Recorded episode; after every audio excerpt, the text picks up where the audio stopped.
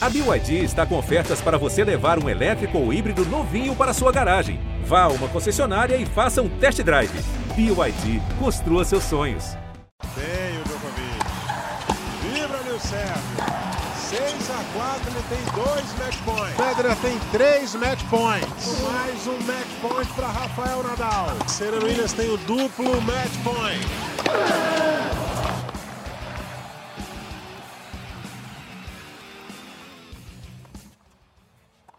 Salve, salve, senhoras e senhores. Estamos chegando aí com mais um Match Point, o nosso podcast do tênis. Essa é a edição de número 72. E vamos aqui já anunciar os assuntos dessa edição, né?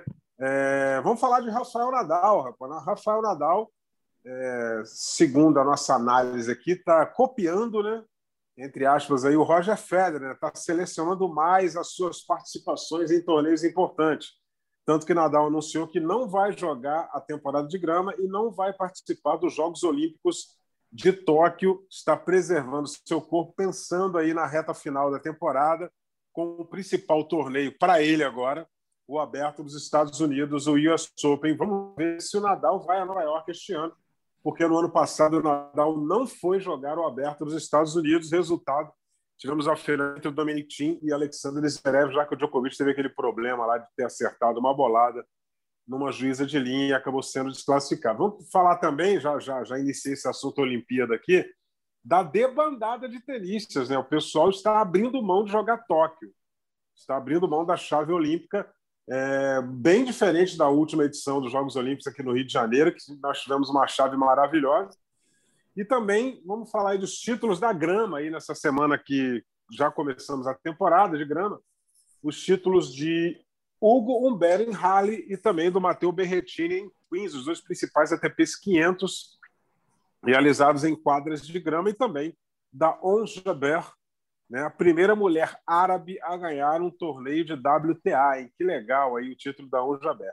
E para essa edição de número 72, eu tenho a presença do nosso querido Ricardo Bernardes e um convidado para lá de especial aí, já, já está alinhando né, na frente tenística do, do Sport TV, o nosso Cleiton Carvalho, que vai estar com a gente aqui hoje, vai falar um pouquinho desses temas que, que eu mencionei. Ô, Ricardo, vou começar primeiro com um convidado especial, né, Ricardo? Nada ah, mais justo, dúvida. né? Com Nada certeza.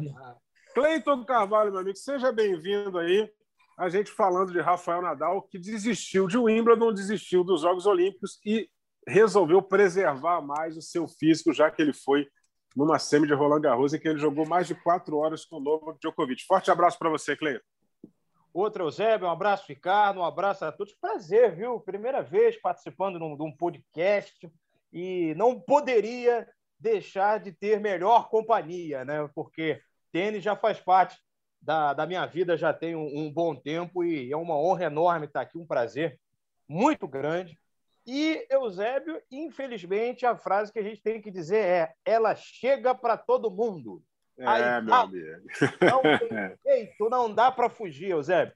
Rafael Nadal, infelizmente, está sentindo o peso da temporada, já está, infelizmente, caminhando aí já para poder pensar no novo futuro. Claro que ainda está cedo, ainda acho que ele ainda vai continuar por pelo menos cinco temporadas, mas o corpo pede.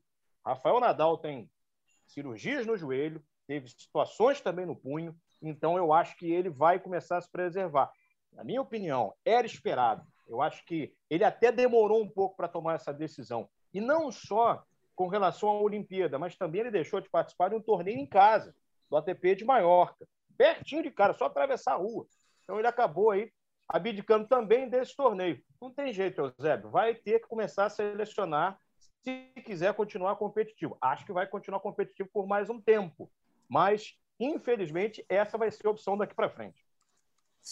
É verdade, rapaz. Então, o Nadal aí desistindo também de jogar em casa, jogar em Maiorca, né, que é um torneio preparatório para o Wimbledon também, já na segunda semana da temporada de grama é, na semana em que a gente está aqui gravando essa edição do, do, do, Match Point e também já acompanhando o quadro de Wimbledon no primeiro dia de transmissões do, do Sport TV. Não tivemos jogo em Londres devido à aquela nossa velha conhecida no verão londrino, né? A chuva, Ricardo Bernardes, atrapalhou o primeiro dia, mas a gente torce para que é, o quali seja concluído a tempo do sorteio da chave principal aí para a formação da chave principal. É, Ricardo, é, Nadal completou aí no início do mês de junho, dia 3, né? Acho que é durante a edição de Roland Garros.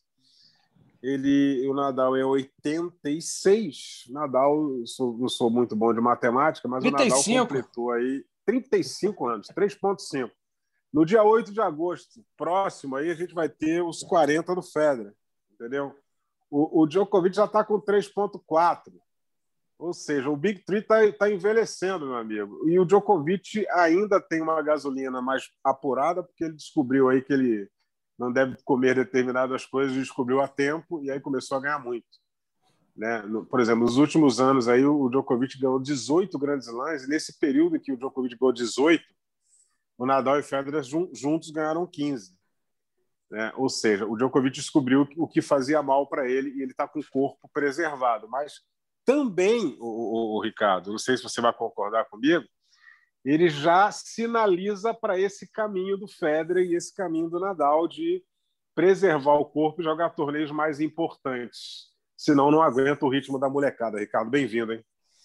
Pois é, Eusébio, um abraço para você, Cleitão aí junto, bem-vindo. E para todo mundo que sempre acompanha a gente. Eu acho que existem algumas coisas é, que a gente precisa analisar. É, primeiro, em relação ao Nadal, é, é, aquilo que a gente já conversou um pouco nas edições anteriores, né? O, o, o Federer já sabe há algum tempo é, onde ele tem chance de alguma coisa, apesar de, da, da idade aí bem mais avançada do que em relação aos outros, e onde ele não, não consegue muito, né? Então ele pulou durante vários anos a temporada de Cyber, abdicou de jogar um grande slam.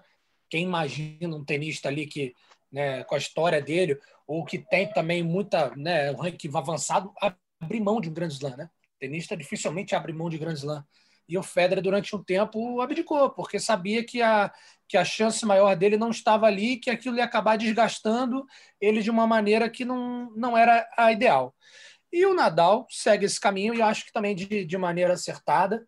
É, além, o Nadal é bem mais novo que o Federer, né? como você falou, 35 anos, só que o Nadal, durante a carreira dele, digamos, sacrificou muito mais o corpo do que o Federer, né? Nadal, pelo estilo de jogo, por como ele gostava de atuar, ele precisava de uma parte física muito mais intensa do que o Federer. Então, tanto que foi um tenista que se preparou muito é, fisicamente durante a carreira, estava sempre na ponta dos cascos, só que ele mesmo declarou que ele precisa começar a ouvir o corpo dele. Como o Clayton disse, já teve várias cirurgias, já ficou várias vezes afastado algum tempo do circuito, e com 35 anos de idade a recuperação já não já não é mais a mesma. E, e ele vendo, né, ele, digamos assim, ele perdeu um jogo dentro do território dele, né, em Roland Garros para o Djokovic. Era um jogo que realmente, óbvio, o Nadal tinha um favoritismo, mas era parelho. E agora ele iria para um torneio onde o jogo dele não é tão efetivo, apesar de já ter títulos em Wimbledon, mas que ele ia enfrentar muito mais adversários é, saía daquele ciclo ali, quem seria adversário para o Nadal em Roland Garros? Um Djokovic, um Tsitsipas e quem sabe ali um Zverev, vai. São quem, poder, quem poderia incomodar um pouco mais o Nadal ali. E o Wimbledon, essa lista já é muito mais extensa. Então faz sentido, sim, o Nadal já começar a selecionar até para prorrogar mais a carreira, né? Porque você olha o Federer, né? Você olha o Federer e fala, pô, o Federer tá ali, 40 anos de idade, eu tenho 5 a menos, mas como é que ele fez para chegar até ali? Durante os últimos anos ele começou a abrir mão de diversos torneios, né? E, inclusive, daqui a pouco, Masters 1000, vários vão entrar nesse bolo. Não só aquele Parisinho no fim do ano, né? Que uhum. todo mundo gosta de pular aquele Paris. É, vai, vai, vai, começar a pular outros. Em relação ao Djokovic, o Djokovic é um ano mais novo que o Nadal, teve menos histórico de lesão, teve uma grave ali no cotovelo, mas histórico de lesão ele teve menos e apesar de usar muito também a parte física, né, que o Djokovic é aquele devolvedor que fica no ponto o tempo todo, ele, ele, ele, o recurso do jeito dele bater na bola e tudo é, era menos desgastante para o corpo do que o Nadal. E aí a tal da dieta do glúten, né, que ele acredita o grande sucesso dele, e de fato uhum. pode ser, se ele está dizendo quem sou eu para discordar que não é o glúten que fazia mal para ele, desde então ele passou a dominar o circuito e, e, acho que o Djokovic, até por as características físicas, é um tenista um pouco mais, mais magrinho, né? Não, o Nadal você olha o Nadal na TV, parece que ele é fortão, né? E a gente é já magrelo, viu, tá?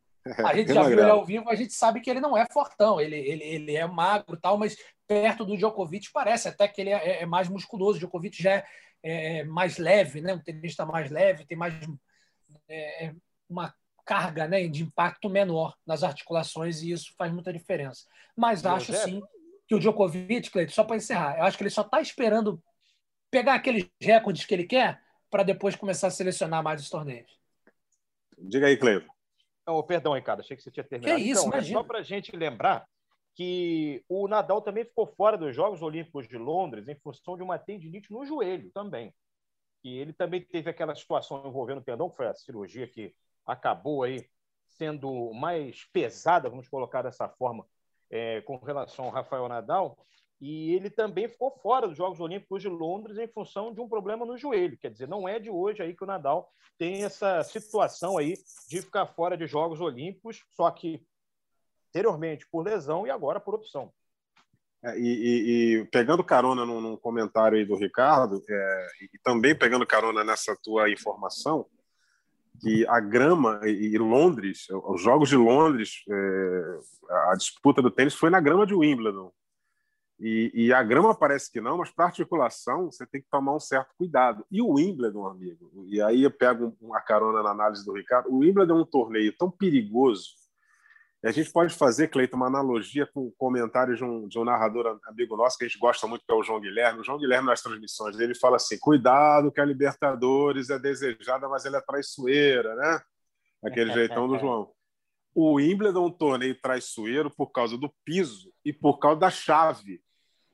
E, e o Wimbledon ele é, é, é traiçoeiro até para o próprio Djokovic, que vem voando e dominando inteiramente o circuito. Você cai numa primeira rodada aí com o Kyrgios da vida, que já não quer nada com trabalho há muito tempo, mas que é um cara que na grama é um perigo, porque ele saca de uma forma irresponsável, no bom sentido, e não é só o primeiro saque, não. Ele erra o primeiro e dá o segundo a 212, 213 por hora sem medo de dar dupla falta, saca por baixo.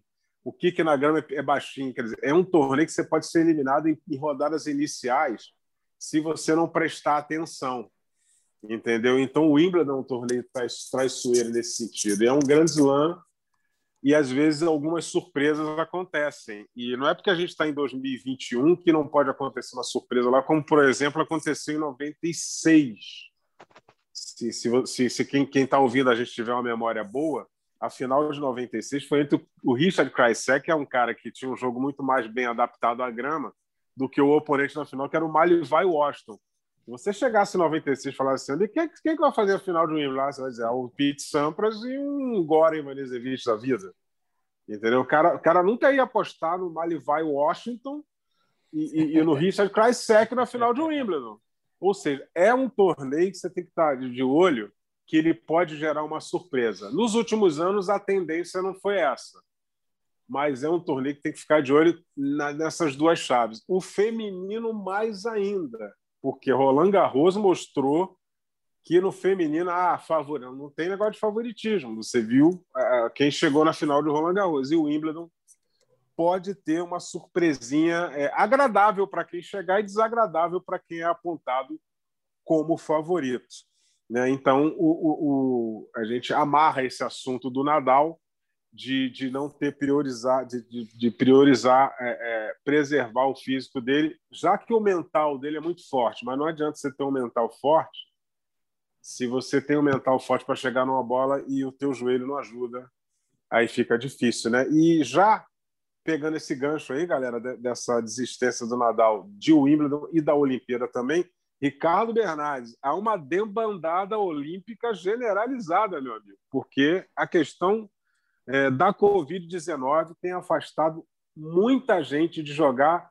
E a última notícia que nós temos aí de desistência, eu não sei se nesse momento que a gente está gravando alguém já está pensando em, em, abandonar o bar, é, o, o nosso querido Garim Christian Garim não vai alimentar o sonho chileno de mais uma medalha olímpica, né, o Ricardo? Anunciou que também não vai jogar. Nossa, deve estar tá doendo para os chilenos. Cara. Eu, tenho, eu, tenho, eu tenho um amigo chileno que eu perdi contato há alguns anos, mas tenho vontade de perguntar para ele, porque as duas primeiras medalhas de ouro da história do Chile nas Olimpíadas foram as, as medalhas né, no tênis do Massu em simples, Massu e Gonzalez nas duplas. E aí você vai vendo uma chave que vai se abrindo, né, vai ficando saborosa, né? E aí Garim resolve não, não atuar. Realmente os chilenos devem estar sentindo muito essa desistência, que é a primeira de muitas. Né? Vários jogadores já anunciaram que não vão jogar, e, e creio eu, Eusébio, que a gente vai ter ainda algumas desistências. Tivemos tantas desistências que aí, para o nosso para nossa alegria, chegou até a posição do Thiago Monteiro. Então, o Thiago Monteiro hoje tem ranking para jogar e pelas informações que eu tenho, ele vai jogar. Inclusive, ele é um dos sonhos da vida dele disputar uns Jogos Olímpicos. Caramba, então, que legal, hein? É, pelo lado, né? Que muita notícia, gente indo e, e, o Thiago Monteiro vai tem tudo aí para ser os nossos, né? Não vou nem falar o que eu estou pensando aqui de vou falar, mas não vou falar, entendeu? Vou fingir que não falei. Tipo, vai que ele se é. machuque em Wimbledon, que não vai acontecer, mas assim, tem tudo para o Thiago Monteiro ser o segundo brasileiro. Lembrando que o João Menezes por ser campeão pan-americano, também tem vaga, precisava ficar entre os 50 melhores do mundo, e ele está. Então, tem tudo para ser o segundo brasileiro, e pô, que legal, né? Um garoto que a gente conhece, a história de vida, uma história bonita, e além de tudo, é um batalhador. Né? Ele, é, ele é um cara que se dedica ao extremo, ele dá tudo que ele tem em quadra e vai, e, e vai, e vai entrar na chave dos Jogos Olímpicos. Uma pena, né? Se a gente comparar com os Jogos aqui do Rio de Janeiro, hein? que chave, que, que, que história, né? Nossa. né? Tivemos que maravilha, jogos, né? jogos antológicos aqui, uma final espetacular, uma semifinal de Del Potro Nadal absurda. O próprio Belucci jogou muito bem aqui no Rio de Janeiro. Então, perde muito a chave, né? Lembrando que Nadal já não joga. Dominic Thiem também falou que não vai jogar. Casper Ruud falou que não entra. Opelka também não. John Wisner também não. E aí a gente vai trazendo aqui Dimitrov, Guido Pella, o nosso amigo Chapovalov, muito aclamado pelo Cleiton Carvalho. É, né? O Cleiton também tem as suas preferências, é. né? Não é só, é não é só você com o seu. Tem, né? É, não é só você com o seu pupilo Ongi ali acima, não, que está fazendo é. uma boa temporada de grama, né? ganhou do Federer e tudo. Todos temos, mas enfim, é uma pena para a Olimpíada, né? Que, mas é, são compreensíveis. O Dominic por exemplo, é, falou que ele não está muito bem na temporada e não faria nem muito sentido ele que ele tem muita vontade de representar o país dele, mas não tem muito sentido ele entrar numa competição que ele acha que não não vai dar. E a gente sabe que tem outras coisas envolvidas, né? Questão de, de ranking, questão de premiação. Nem sempre os tenistas estão dispostos a se deslocar até o Japão para jogar, enfim e, no, e, ainda no momento que nós vivemos de pandemia. O próprio Djokovic já andou dizendo que ah, sem público na Olimpíada, eu não sei se eu vou jogar, mas vou te falar uma coisa. Ele, ele deve ele deve estar tá, só apreciando, porque olha como a chave se abriu e qual é o título que falta para ele para fechar, digamos assim, o Golden Slam, José? Sim, levando-se é, é, em consideração a hipótese de que ele pode, tem grandes chances nessa temporada de ganhar os quatro né? Porque ele é. passou a ser um grande favorito para o Wimbledon. Isso. E, e ainda mais com essa elim... ainda mais com a eliminação gol... precoce do Federer agora em Rally, já deixou uma pulga atrás do orelha da galera. É, e, não digo e o Open ele... bonito, né? Eu digo assim, é. aquele, aquele tipo, ganhei todos, né? Só falta um. Isso, e ele fechar o Golden Slam e igualar a Steph, por exemplo, Steph Graf. Quer dizer, e, e, e, o Roger, o Roger Federer também, ele tem um olho danado para ganhar essa medalha olímpica de simples que ele não tem, né? Ele tem, tem, ele tem prata, ele não tem ouro. Exatamente. Ou seja, a chave, quando ele olha assim, essa chave tá uma baba. Eu posso duelar no final com o Djokovic, dar a minha vida lá e, porra, de repente embaçar o cara, entendeu? Porque ele olha para o outro lado, é o Federer, não é o, o, o, o Zezinho das Couve que ganhou o Moco Open. Ele olha assim, porra, é o Federer, né, cara? Tudo bem, eu tô voando, mas é o Federer, né? Vai que o cara tá num dia lá de acertar todas as esquerdas, entendeu? E eu concordo é, com vocês quando vocês é. falam que o Djokovic está escondendo o jogo, porque teve um anúncio agora de que a Olimpíada de Tóquio vai receber pelo menos 10 mil espectadores. Então não tem mais essa desculpa de que ah, não vou jogar porque não tem público. Essa já ficou, pro... essa já ficou de Ou lado. seja, aquele, Arruma aquele, outra. aquele Miguelovic é. conhecido dele já não vai rolar. Né? Não dá, já não vai colar. Né? Só, só otário vai cair. Né?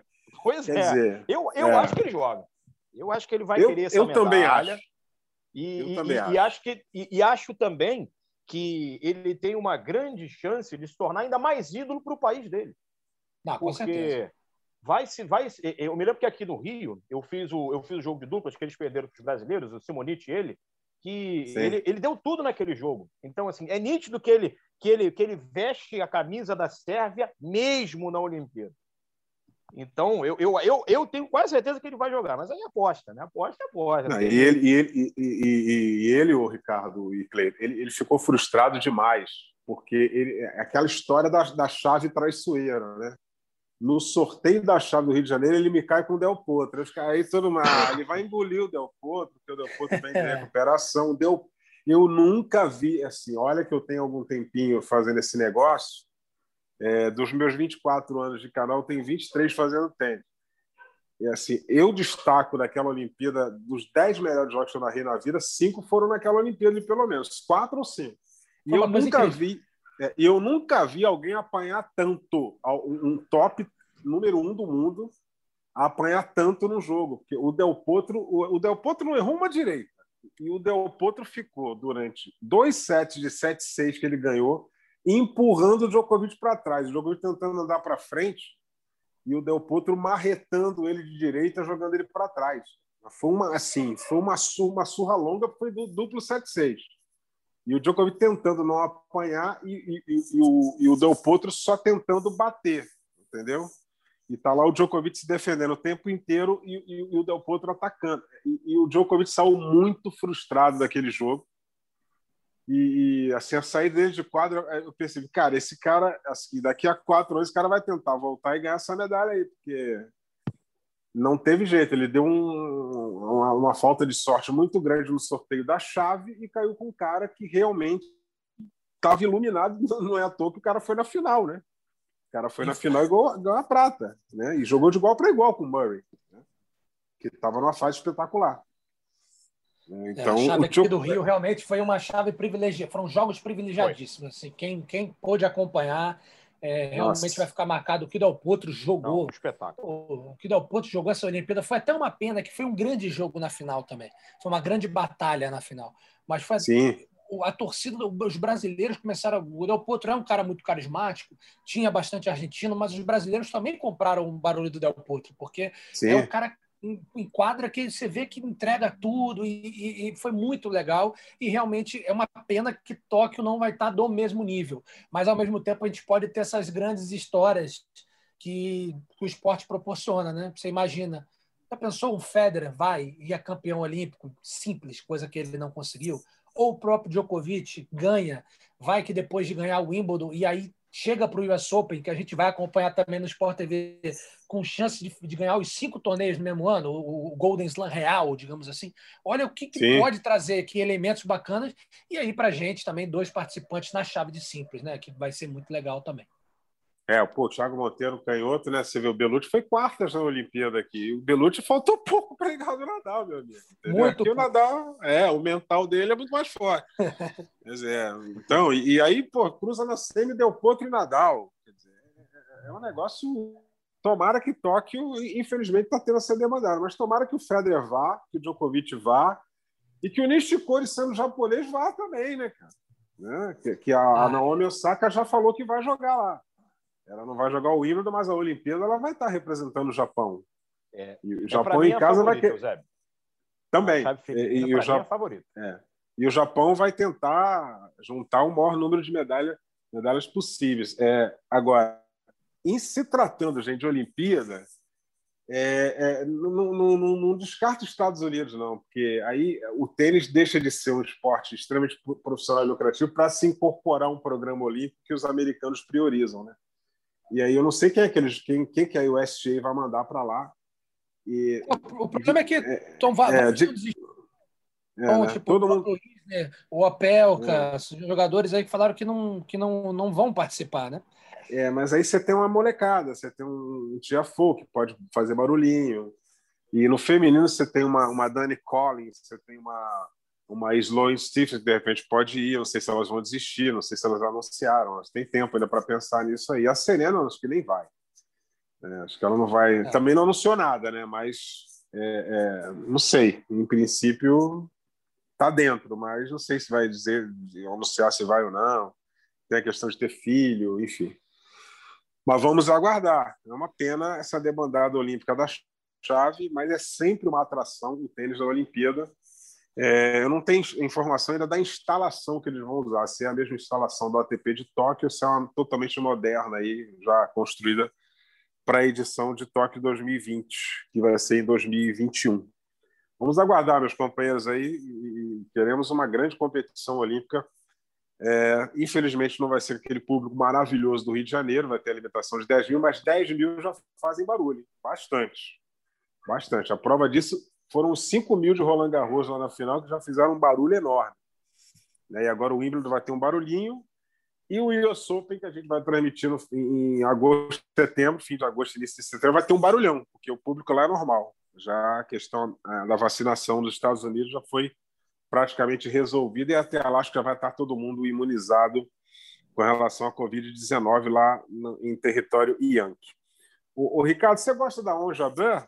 Você, você acha o jogo dela legal?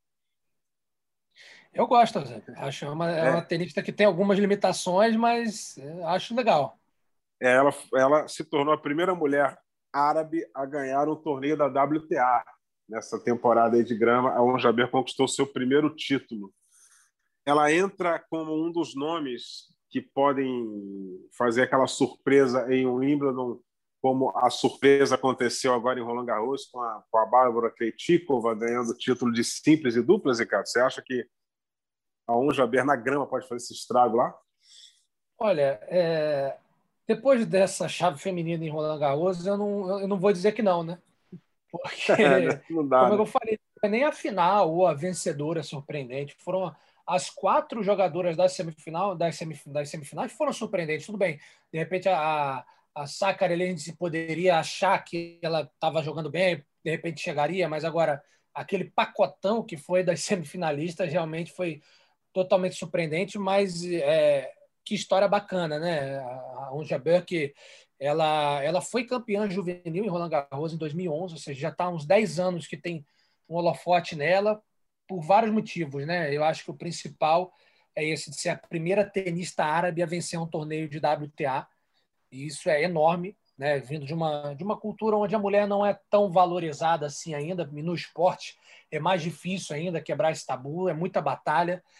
É, eu tive a oportunidade de conversar aqui no Rio Open com o Jaziri, né, que é que, tunisiano também, e ele contou um pouco da dificuldade de fazer, apesar de falar, o tênis é um esporte até com uma aceitação legal na Tunísia, mas é muito mais difícil. E falou em questões de religião também, que não, não, vou tocar aqui agora porque é muito amplo, a gente não tem tanto tempo assim. Mas é muito bacana ver. É, eu, eu tinha feito, eu não sei se foi com o Cleiton, um jogo, acho que no US Open do ano passado, que a xerife, a egípcia é, jogou e foi pela exato. primeira vez que uma egípcia. Foi com você, Cleiton, que a gente estava junto? Exato, exato. A gente fez esse jogo e eu também tive a chance de fazer um jogo da Onjaber contra a Coco Golf, no, em Roland Garros, que causou até a eliminação dela. Ela foi muito bem nesse jogo. É que a Coco Golf está com realmente um futuro brilhante pela frente. Eu acho que ela vai ocupar aí um, um espaço deixado pela, pelo tênis americano e vai brilhar ainda muito, mas ela, ela, ela realizou um ótimo jogo muito interessante a forma como, como ela jogou. Ela tentou minar a todo momento a Coco Golf, que é muito forte fisicamente para a idade, e ela tentou explorar a todo momento essa questão de ela ser muito jovem ainda, essa questão de, de ser, entre aspas, é, menos experiente. E eu, eu, achei muito interessante essa estratégia dela, mas acabou não resistindo, foi eliminada. Agora é uma notícia, entanto, país do norte da África, que a gente tem essa, como você falou, Ricardo, uma questão toda histórica envolvida em relação a, a mulher dentro da sociedade, você vê ela ascender e ganhar um torneio como o de Birmingham, às vésperas de Wimbledon, é para a gente ficar de olho nela. É, e o mais interessante é que, além de tudo, é, óbvio, essa história é muito impactante, tanto que foi destaque no mundo inteiro, né? toda a imprensa aqui, esportiva do mundo inteiro estava lá, manchete, onde Jabbar é a primeira tenista árabe a ganhar um, um, um torneio de WTA. E, e, e para quem não teve a oportunidade, veja o ponto final. Ela, ela, ela venceu a Kazatkina na final. Veja a reação da Kazatkina ao perder um título. Parecia que ela estava mais feliz do que se ela tivesse conquistado. Ela imediatamente cruza a rede, vai cumprimentar a Jabber, porque eu uhum. acho que todas as tenistas ali sabem da importância que esse título tinha para Jabé. Né? Assim, é, óbvio, todo tenista quer ganhar, mas tem alguns que têm um, um, um porquê a mais. Então, foi muito bacana a reação também da Kazakhina, podendo, digamos, quase que celebrar junto esse momento. A Jabba também, a gente sabe que dentro de quadra ela tem uma limitação física, né? Ela é uma tenista que, digamos assim, não está em plena forma física para jogar, ela já tem um pouco problema de mobilidade que ela tenta compensar, como o Clayton falou, na parte mental e também na potência. Ela tem um, principalmente um forehand é, com, com, bastante potência, então é uma história muito legal e, e é bom que a gente ressaltar tudo isso. E não, não creio, Eusébio, se você falar assim, Ricardo, você aposta nela como surpresa para o Wimbledon? Não, não aposto. Mas também, depois de tudo que aconteceu, não dá para descartar. E o que a gente tem que é, é, é exaltar essa trajetória de uma tenista que está há muito tempo aí, né, entre as 50 do mundo, apesar de todo o extra-quadra, né, principalmente no início, uhum. né, que depois que você se ingressa no circuito, se estabiliza, a coisa vai naturalmente. Mas para chegar até ali, certamente a trajetória dela foi muito mais difícil do que as outras 49, vamos dizer assim. Sim, é, é, a Tunísia, é, o Malek Jaziri é, disse dessa questão da dificuldade de desenvolver o tênis na Suíça, até que é um, na Suíça, na Tunísia, eu estou com a Suíça na cabeça. É, na Tunísia e, e, e, por exemplo, desses países de, de, de, idioma árabe, aí eu vou falar de um país árabe francês, que também é no norte da África, que é Marrocos. Né? Marrocos sempre teve uma tradição bem maior, se a gente for comparar com a Tunísia. Né? Marrocos teve pelo menos você pensa pelo menos em três grandes nomes que jogaram Sim. tênis por Marrocos: o Karim Alami, né, o, o Hisham Arazi e o Yunus Elanal. E esses caras foram Isso. top 50 aí. Não vou lembrar o ranking melhor de cada um. Acho que de repente o Elanal teve até entre os 20 do mundo. O Elanal sempre ganhou é, jogos importantes, torneios importantes. Né? E, e, era um time chato de você ganhar em Copa Davis. Estavam sempre os três, os três da mesma geração o Alane, é, que, foi casada, é, foi casado até com uma brasileira, ou é casado ainda com uma brasileira, o Arazi e o Elanal também, casado com brasileira. O Elanal foi caras... 14 do mundo, Eusébio. Então, o Elanal foi top 20, entre os 15 melhores do mundo. Ou seja, é, Marrocos sempre teve uma tradição maior. A Tunísia, de repente, pegou um pouquinho dessa influência ali, tá, tá perto ali, o mesmo idioma árabe. E, e só que o Marrocos tem uma colonização francesa e, e a, agora é, esse excelente resultado da Onja conquistando aí seu primeiro título de WTA, a primeira mulher árabe, e isso aí tem que ser, é, já que a gente está num, num, num, momento de inclusão, né?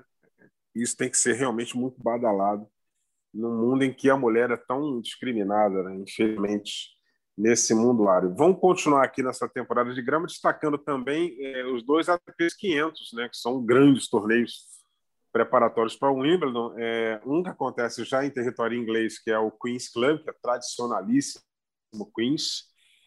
Né? E, e eu lembro que falar para ele, ah, é mais difícil entrar em, entrar em Wimbledon, o clube é menorzinho, mais restrito, e os sócios são bem chatos. Né? Mas eu consegui ter uma bolinha lá em Queens. Ela é onde o Maristero não conseguia bater uma bola, né? E, e teve também rally. É, Aí a gente pode abrir um parêntese rápido para falar do Fed, ele, ele acabou sendo eliminado na, na, no seu segundo jogo. Quem ganhou de 2 a 1 um foi o Berretini. Quem ganhou de 2 a 0 foi o Ber. Eu, eu troquei exato. os placares. Não, exato. O, o, exato. O Berretini Contra... ganhou de 2 a 1 um. Cameron Norrie. É, eu... 2 a 1 um do Cameron Norrie e, e, e, e, o, e o menino Humbert fez 2 a 0 no Rublev que não é fácil ganhar Exato. do Rublev de 2 a 0 sempre perder um setzinho.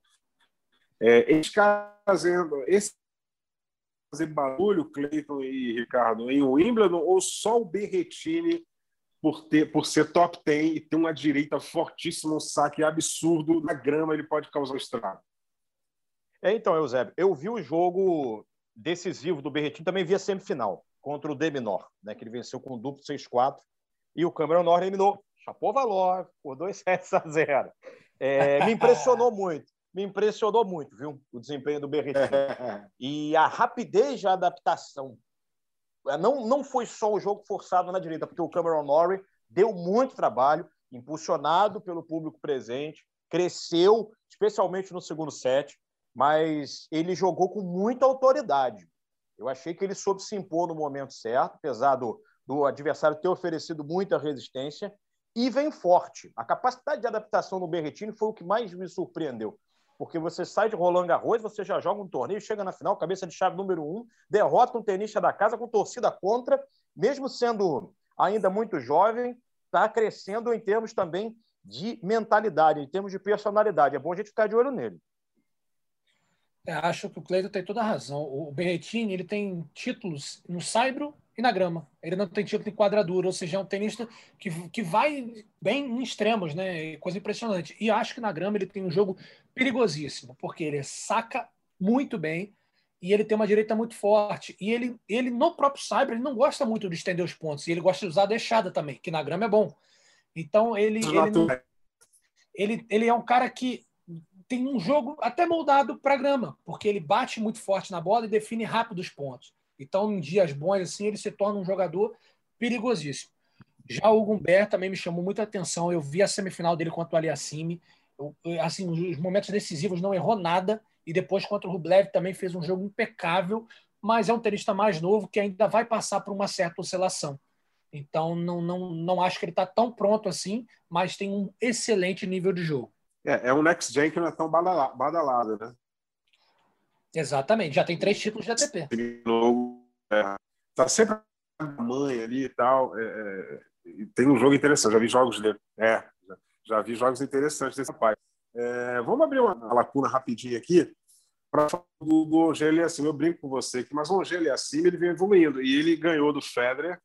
Tudo bem que o Federer meio que sem ritmo na grama, enfim, tal. O Federer tanto quanto irritado mas é, é, um resultado que não pode ser desconsiderado. Você ganhar um Roger Federer numa quadra de grama, ainda mais num torneio que ele é dominante, que é raro, mesmo com todos os problemas que ele vem enfrentando.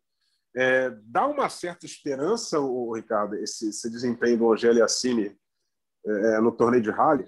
É, Eusébio, o, o que me impressionou do, do Aliassime, especialmente no jogo do Federer, foi primeiro, né, ele tá atrás num jogo contra um Federer e consegui virar. E achei que pan... ele tem uma a pancadaria que ele gosta de jogar, que por vezes é benéfica e outras vezes não é tão benéfica assim, porque ele acaba errando muito. Nesse caso, o beneficiou, porque ele acertou tudo. Então, da, da onde o Federer tentava, vinha uma resposta, ele sacou demais. O primeiro saque dele realmente é muito bom. Ele tem uma dificuldade no segundo serviço. Né? O primeiro era, era muito saque devastador. Aquele saque, se não era esse, era aquele praticamente ponto ganho ali. Então ele estava muito sólido e gostei também dele junto à rede. Achei que ele teve mão quando precisou. Aliás, foi um belo jogo. Quem não teve a oportunidade de acompanhar, tenta recuperar aí na internet, que o Federer e Aliassime foi um, um, baita jogo. E perdeu na semifinal, no detalhe, no tie-break do terceiro set para um Ber, que também estava iluminado, que não errou nada. Então, assim, ele mostra que pode sim apontar, aprontar alguma coisa ali em Wimbledon, mas é um, é um jovem ainda que está tendo dificuldade nos momentos chaves ali, aquele momento que fala, ó, esse cara não perde, ele está deixando a desejar ali.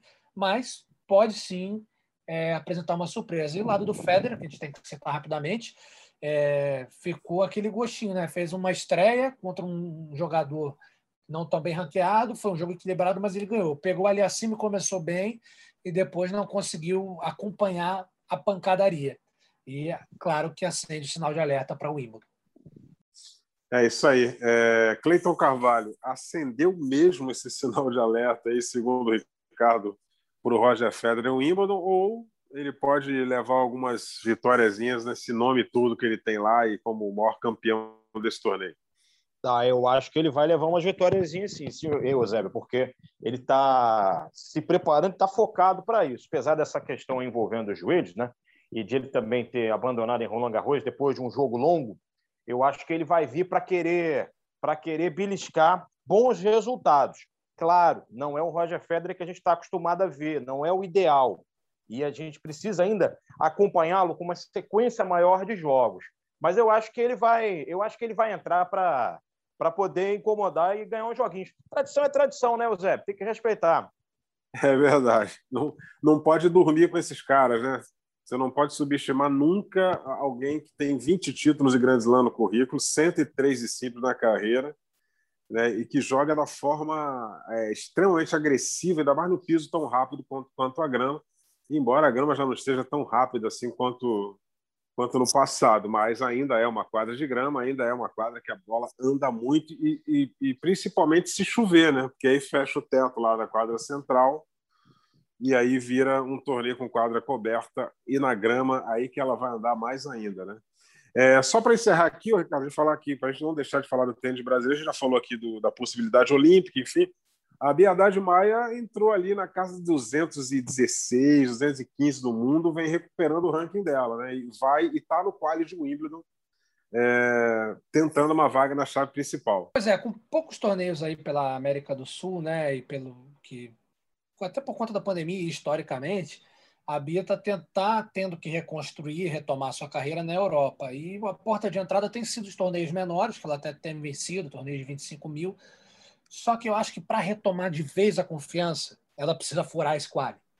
Se ela furar esse quali, o Wimbledon, eu acho que a confiança vai vir, que ela vai ver que o nível dela subiu ainda mais, porque ela entrou no quali, mas entrou lá no finzinho da lista, né? Então ainda tem um degrauzinho para subir. Eu acho que pode ser a virada dela para retomar. Ela ainda é uma tenista jovem, tem 25 anos de idade, então tem muito tempo de carreira ainda. Já conviveu com lesões, já conviveu com afastamento por doping, enfim.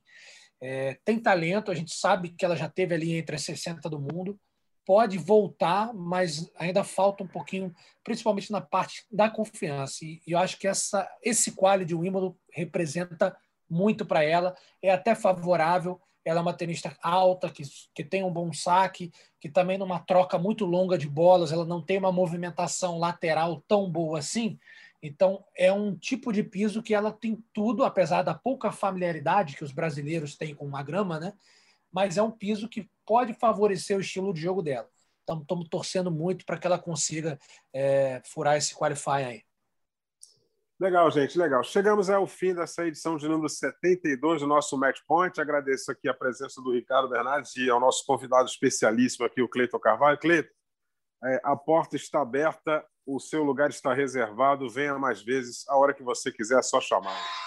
É, com toda certeza. Eu que digo para vocês, a hora que quiser, só chamar. Um prazer enorme falar de tênis, ainda mais com, com dois amigos, dois ótimos profissionais, que são o Eusébio Rezende e também Ricardo Bernardes. Grande abraço, gente. Prazer enorme, viu? Prazer o nosso, Cleiton Carvalho. Muito obrigado pela sua participação, Ricardo.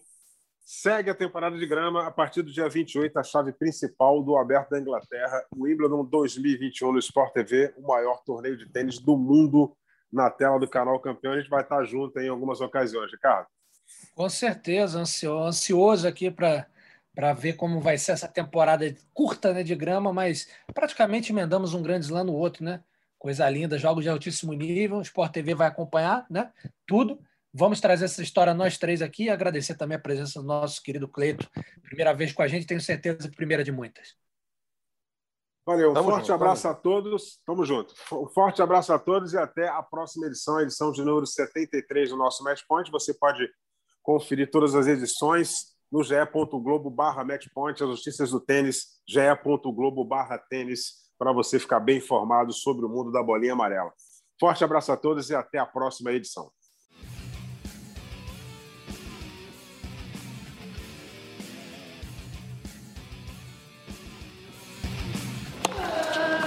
Combinação de saque e voleio para fechar o jogo em 2 sets a 0.